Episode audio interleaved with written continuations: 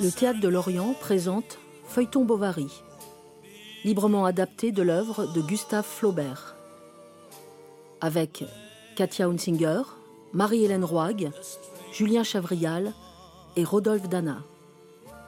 Première partie, Charles et Emma.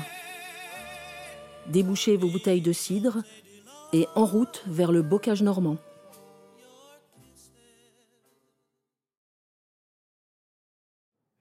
Comme le bal déjà lui semblait loin. Qui donc écartait à tant de distance le matin d'avant-hier et le soir d'aujourd'hui?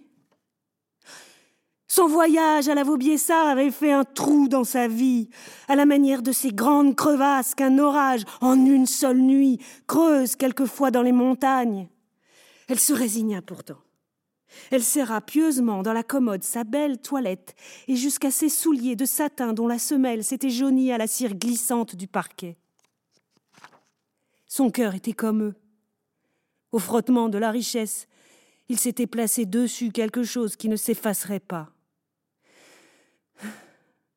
Toutes les fois que revenait le mercredi, elle se disait, en s'éveillant Ah Il y a huit jours Il y a quinze jours Il y a trois semaines J'y étais Et peu à peu, les physionomies se confondirent dans sa mémoire.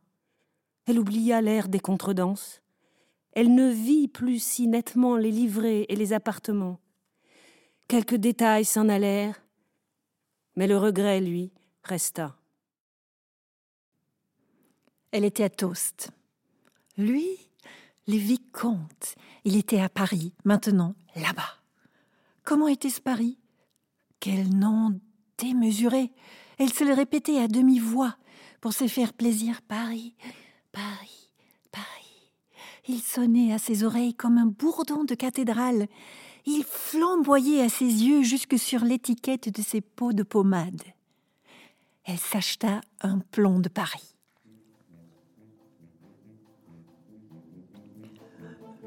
du bout de son doigt, sur la carte. Elle faisait des courses dans la capitale. Elle remontait les boulevards, s'arrêtant à chaque angle, entre les lignes des rues, devant les carrés blancs qui figurent les maisons. Les yeux fatigués à la fin, elle fermait ses paupières et elle voyait dans les ténèbres se tordre au vent des becs de gaz avec des marchepieds de calèche qui se déployaient à grand fracas devant le péristyle des théâtres. Elle s'abonna à la Corbeille, journal des femmes, et au sylphe des salons.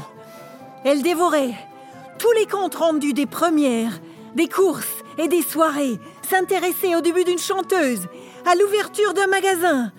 Elle savait les modes nouvelles, l'adresse des bons tailleurs, les jours de bois ou d'opéra. Elle l'étudia dans Eugène Sue, des descriptions d'ameublement.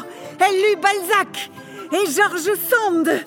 À table même, elle apportait son livre et elle tournait les feuillets pendant que Charles mangeait en lui parlant. Elle souhaitait à la fois mourir et habiter Paris. Charles à la neige, à la pluie, chevauché par les chemins de traverse. Il mangeait des omelettes sur la table des fermes, entrait son bras dans des lits humides, recevait au visage le jet tiède des saignées, écoutait des râles, examinait des cuvettes, retroussait bien du linge sale. Mais il trouvait tous les soirs un feu flambant, la table servie, des meubles souples, et une femme en toilette fine, charmante et sentant frais, à ne savoir d'où venait cette odeur, ou, si ce n'était pas sa peau qui parfumait sa chemise. Et moins Charles comprenait ces élégances, plus il en subissait la séduction. Elles ajoutaient quelque chose au plaisir de ses sens et à la douceur de son foyer. C'était comme une poussière d'or qui sablait tout du long le petit sentier de sa vie. Elle aurait voulu que ce nom de Bovary, qui était le sien, fût illustre. Le voir étalé chez les libraires, répété dans les journaux, connu par toute la France. Mais Charles n'avait pas d'ambition. Un médecin d'Ifto avec qui dernièrement il s'était trouvé en consultation l'avait humilié quelque peu, au lit même du malade, devant les parents assemblés. Quand Charles lui raconta le soir cette anecdote, Emma s'emporta bien haut contre le confrère. Charles en fut attendri. Il la baisa au front avec une larme. Mais elle était exaspérée de honte. Elle avait envie de le battre. Elle alla dans le corridor ouvrir la fenêtre et huma l'air frais pour se calmer. Mais quel pauvre homme Quel pauvre homme Il prenait avec l'âge des allures épaisses. Il coupait au dessert le bouchon des bouteilles vides. Il se passait après manger la langue sur les dents. Il faisait, en avalant sa soupe, un gloussement à chaque gorgée. Et comme il commençait d'engraisser, ses yeux, déjà petits, semblaient remonter vers les tempes par la bouffissure de ses pommettes. Quelquefois, elle lui parlait des choses qu'elle avait lues, comme d'un passage de roman, d'une pièce nouvelle ou de l'anecdote du grand monde. Car enfin Charles était quelqu'un, une oreille toujours prête, une approbation toujours ouverte. Elle faisait bien des confidences à son chien. Elle en eût fait aux bûches de la cheminée et au balancier de la pendule. Au fond de son âme, cependant, elle attendait un événement. Le printemps reparut. Elle eut des étouffements aux premières chaleurs quand les poiriers fleurirent. Dès le commencement de juillet, compta sur ses doigts combien de semaines lui restaient pour arriver au mois d'octobre, pensant que le marquis d'Andervilliers, peut-être, donnerait encore un bal à la Vaubyessard. Mais tout septembre s'écoula sans lettre ni visite. Oh, après l'ennui de cette déception, son cœur de nouveau resta vide. Et alors, et alors, la série des mêmes journées recommença.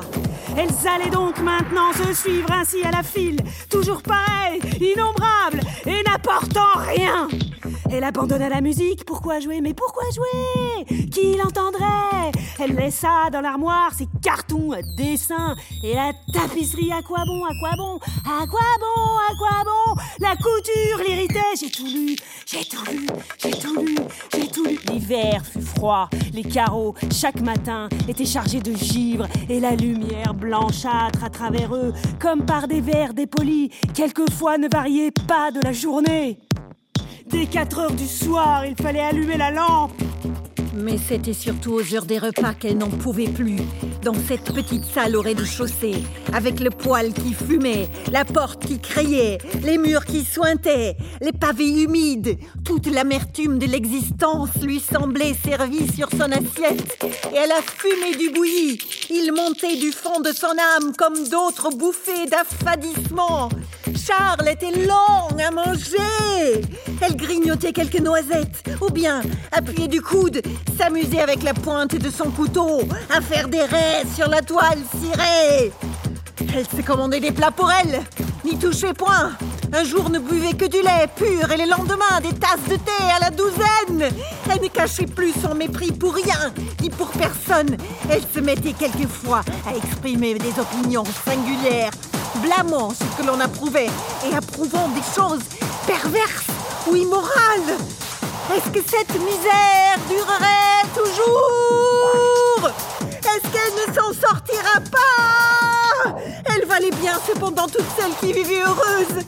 Elle avait vu des duchesses à la Vaubyessard qui avaient la taille plus lourde et les façons plus communes. Et elle exécrait l'injustice des dieux.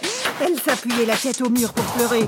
Elle enviait les existences tumultueuses, les nuits masquées, les insolents plaisirs, avec tous les éperduements qu'elle ne connaissait pas et qu'il devait donner. Dès lors, elle but du vinaigre pour se faire maigrir, contracta une petite toux sèche et perdit complètement l'appétit. C'était une maladie nerveuse On devait la changer d'air Il en coûtait à Charles d'abandonner Toast, et au moment où il commençait à s'y poser. Mais s'il le fallait, cependant Un jour, en prévision de son départ, elle faisait des rangements dans un tiroir. Elle se piqua le doigt à quelque chose. C'était un fil de fer de son bouquet de mariage. Les boutons d'oranger étaient jaunes de poussière, et les rubans de satin à liseré d'argent s'effiloquaient par le bord. Le jeta dans le feu. Il s'enflamma plus vite qu'une paille sèche. Puis, ce fut comme un buisson rouge sur les cendres et qui se rongeait lentement. Elle le regarda brûler.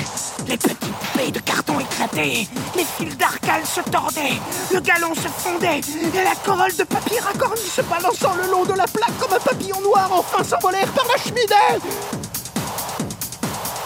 Quand on partit de Tost, au mois de mars, Madame Bovary était enceinte.